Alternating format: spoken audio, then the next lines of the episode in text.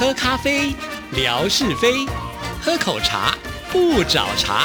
身心放轻松，烦恼自然空。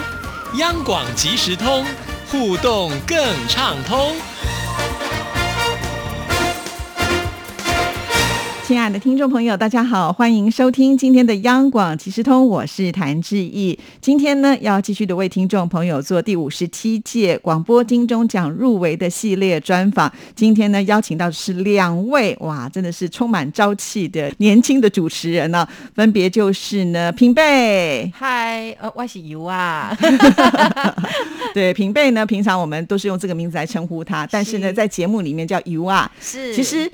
在上一次入围的时候，我也访问过你嘛，哈，有特别提到为什么要取“油啊”这个名字。听说你很爱吃柚子哦，我超级喜欢吃柚子的，而且这一次就是因为运气很好，就是入围了广播金钟奖。那我的同事呢，还用柚子，然后上面画了必胜哦，送给我，哇，好兆头哦！而且你看颁金钟的时候，刚好又是秋天，没错，就是柚子的季节，真的，这是非你莫属了。对我还要挑一件绿色的礼服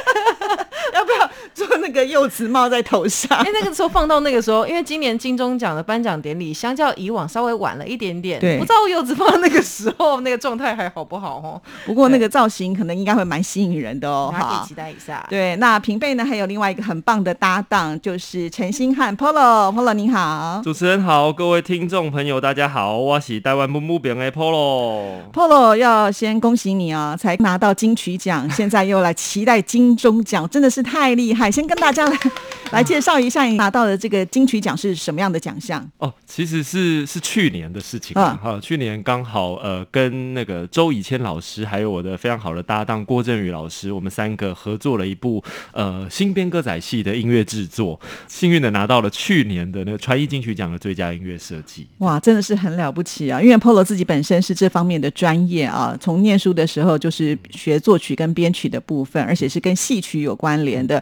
那据我所知，好像接下来还有很多的戏剧的这些的工作都还在手上，可以说是非常的忙碌。虽然是一个炙手可热的这个编曲作曲人，不敢不敢不敢。呃，只是因为刚好呃去年跟上半年，其实因为我们疫情的关系，所以说我们很多的演出都呃往后的顺延了，所以说刚好就很很。大大家都不约而同的，然后就把所有的节目都挤到了今年的下半年。这样是是是，好，那有机会的话呢，我们再来在另外一个节目，也就是音乐 MIT，好好的来专访一下，因为有很多的宝是值得，就是把它挖出来分享给所有的听众朋友啊！再次的恭喜你们两位，呃，入围了艺术文化节目以及主持人双料耶耶。哎，以我参加这么多年的金钟奖的经验，我觉得双料的话，机会真的就会比较大。我们真的现在就只能告诉自己要平常心，哎。因为其实那时候宣布得奖的那一刻，我本身还是行政职务嘛，所以我正在关注我们有哪些同仁要得奖，要及时回报给我们的听友们跟我们台内的长官。呃，上一个公布的奖项是音效奖，就是广播剧奖跟音效奖。我们这一次我们央广都入围了，都有很不错的成绩。所以我那个时候我依稀记，我还在编辑音效奖的那个我们的得奖，我们要告诉大家说说，哎，我们文心姐她已经入围了。然后那个同时呢。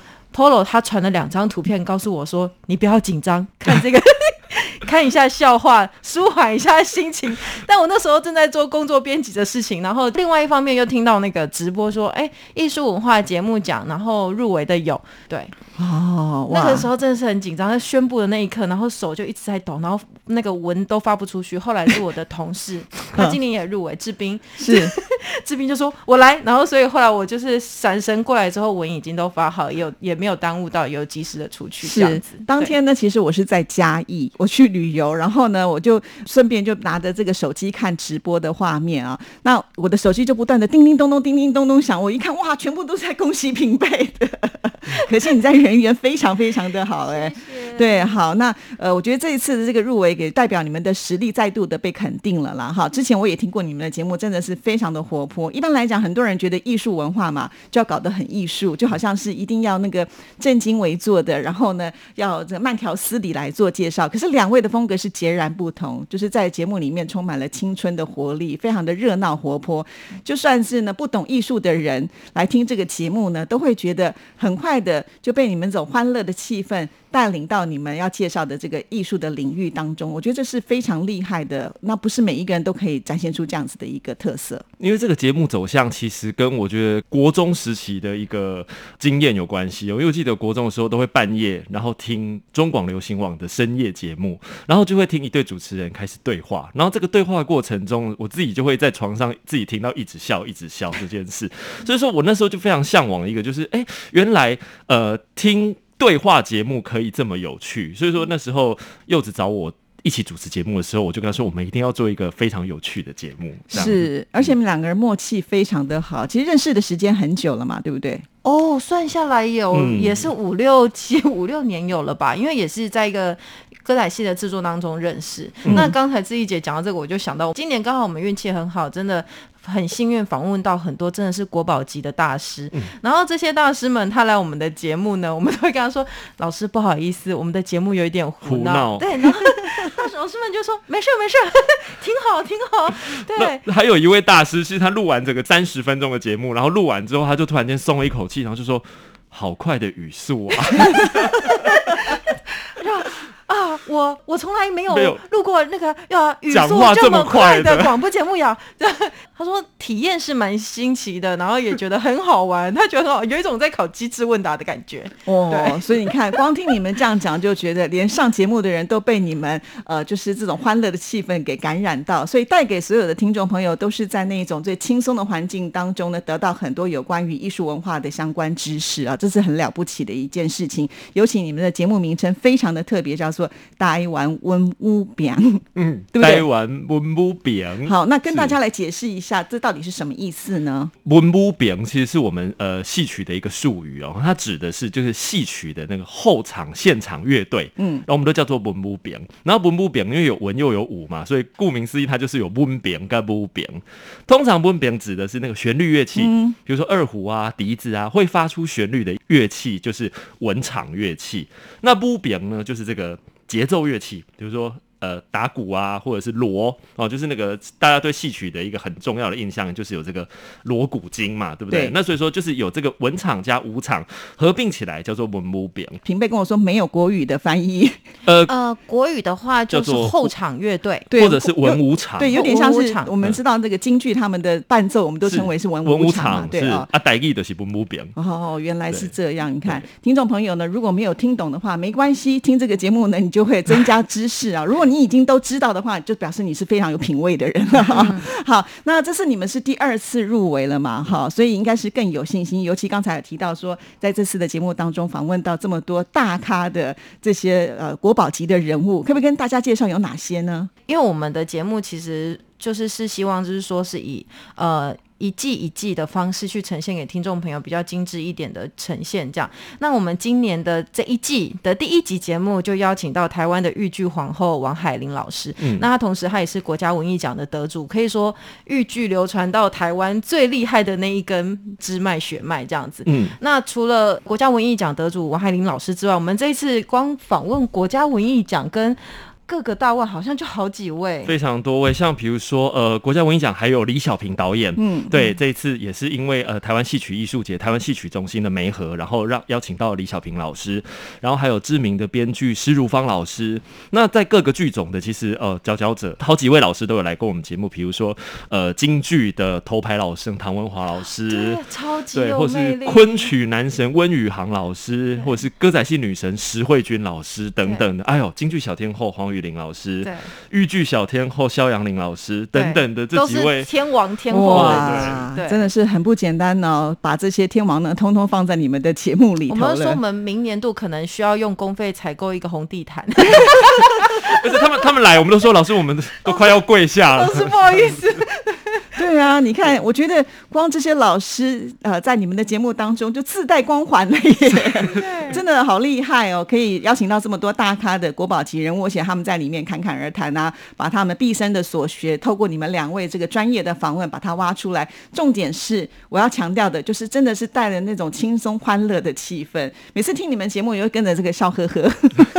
就怎么这么胡闹啊？哎呀，其实常常柚子剪剪完片子的时候，他也是跟我说。哪一段很好笑，他就会马上截给我，然后我也是自己边听就会一直一直笑。对啊，其实我们自己也当过听众的这个身份嘛，你会觉得说，呃，如果听广播的时候你会一直跟着笑，就表示说它是很吸引你的，你甚至会忘记你手边原来做的事情。我们常常说广播就是一个陪伴的声音，那我们可能还是可以做自己其他的事情，但是像如果可以跟着呵呵笑的话呢，基本上你就是会被那个笑声给吸引住，就很投入在你们的作品当中。所以我大胆预测，今年 品贝。呃，也就是我们的 U 啊，跟我们的 Polo 一定会上台领奖。